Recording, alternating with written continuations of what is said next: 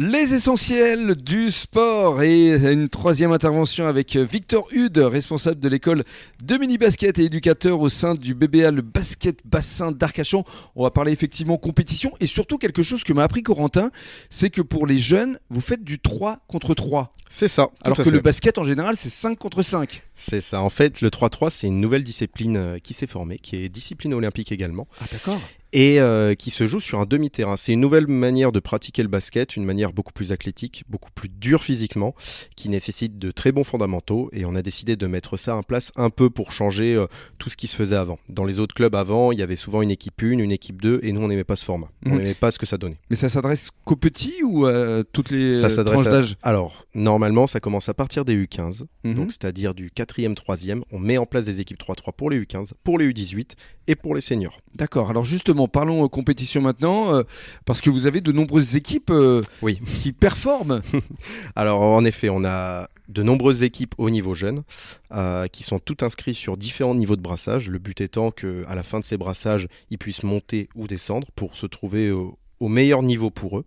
Euh, naturellement, sur les catégories jeunes, euh, le but du jeu, c'est de la formation. Donc, on essaie de tout leur apprendre pour qu'au match, ils soient performants, mais qu'ils apprennent également des matchs. Il faut voir vraiment les matchs comme un troisième entraînement. Mmh. Euh, derrière, sur nos catégories après un peu plus âgées, donc les seniors. Donc les seniors féminines pour l'instant, les- ces débuts de saison est un peu plus compliqué. On avait déjà un groupe l'année dernière assez faible, on va dire, où il y avait peu de joueuses, en faible en nombre. Euh, là, cette année, on a réussi à intégrer de nouvelles joueuses, mais le, le temps que la mayonnaise, Bien la sûr, mayonnaise Que prenne. le euh, collectif se mette en voilà. place. Donc mmh. c'est un peu plus compliqué, Mhm. mais on voit quand même de très belles choses en match, donc je n'ai pas de doute quant au fait que ça, ça Mm. va aller en s'améliorant. Parce que j'allais vous poser la question, quels sont les niveaux justement de chacune des équipes Alors justement, pour nos seniors féminines, on est en départemental niveau 2. Mhm. donc euh, au plus faible niveau. Et on, a, on essaie justement de prendre, c'est beaucoup de jeunes joueuses également. On a des très jeunes joueuses. L'année dernière, la moyenne d'âge était de 20 ans. Sur du senior féminin, c'est quand même euh, très très très jeune. C'est bien, Ah, ah, bah, on essaie de tout faire pour que ça monte petit à petit, justement. c'est ça Et euh, donc ça, c'est pour nos seniors féminines. Pour nos seniors masculins, on recommence de zéro. L'année dernière, en fait, euh, suite à certains petits soucis, on n'a pas pu avoir d'équipe.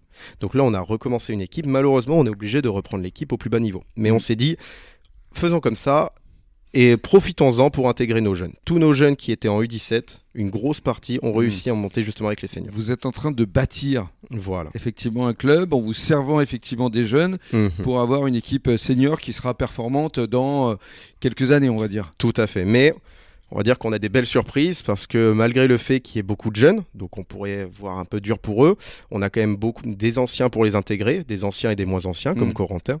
Et ah bon, Corentin est ancien déjà Oui, il paraît, il paraît que je suis ancien. euh, tout se passe bien pour l'instant vu que là pour les garçons, on a deux victoires sur deux matchs joués. C'est bien. Donc euh, ça commence sous les meilleurs auspices. Ça démarre plutôt, euh, plutôt bien.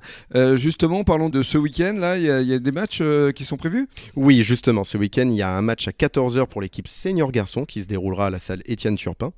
Et il y a... Donc, Étienne Turpin, c'est Bonneval. C'est Bonneval, tout C'est à Ah. à la fait. test. C'est ça. D'accord. Et un match à 16h de l'équipe senior fille. Au début du match, justement, un- vu qu'on a fait euh, pendant tout ce mois-ci Octobre Rose, un chèque sera remis à Octobre Rose. Ça, c'est formidable. On essaye. Bravo, en tout cas pour cette Merci. euh, belle initiative.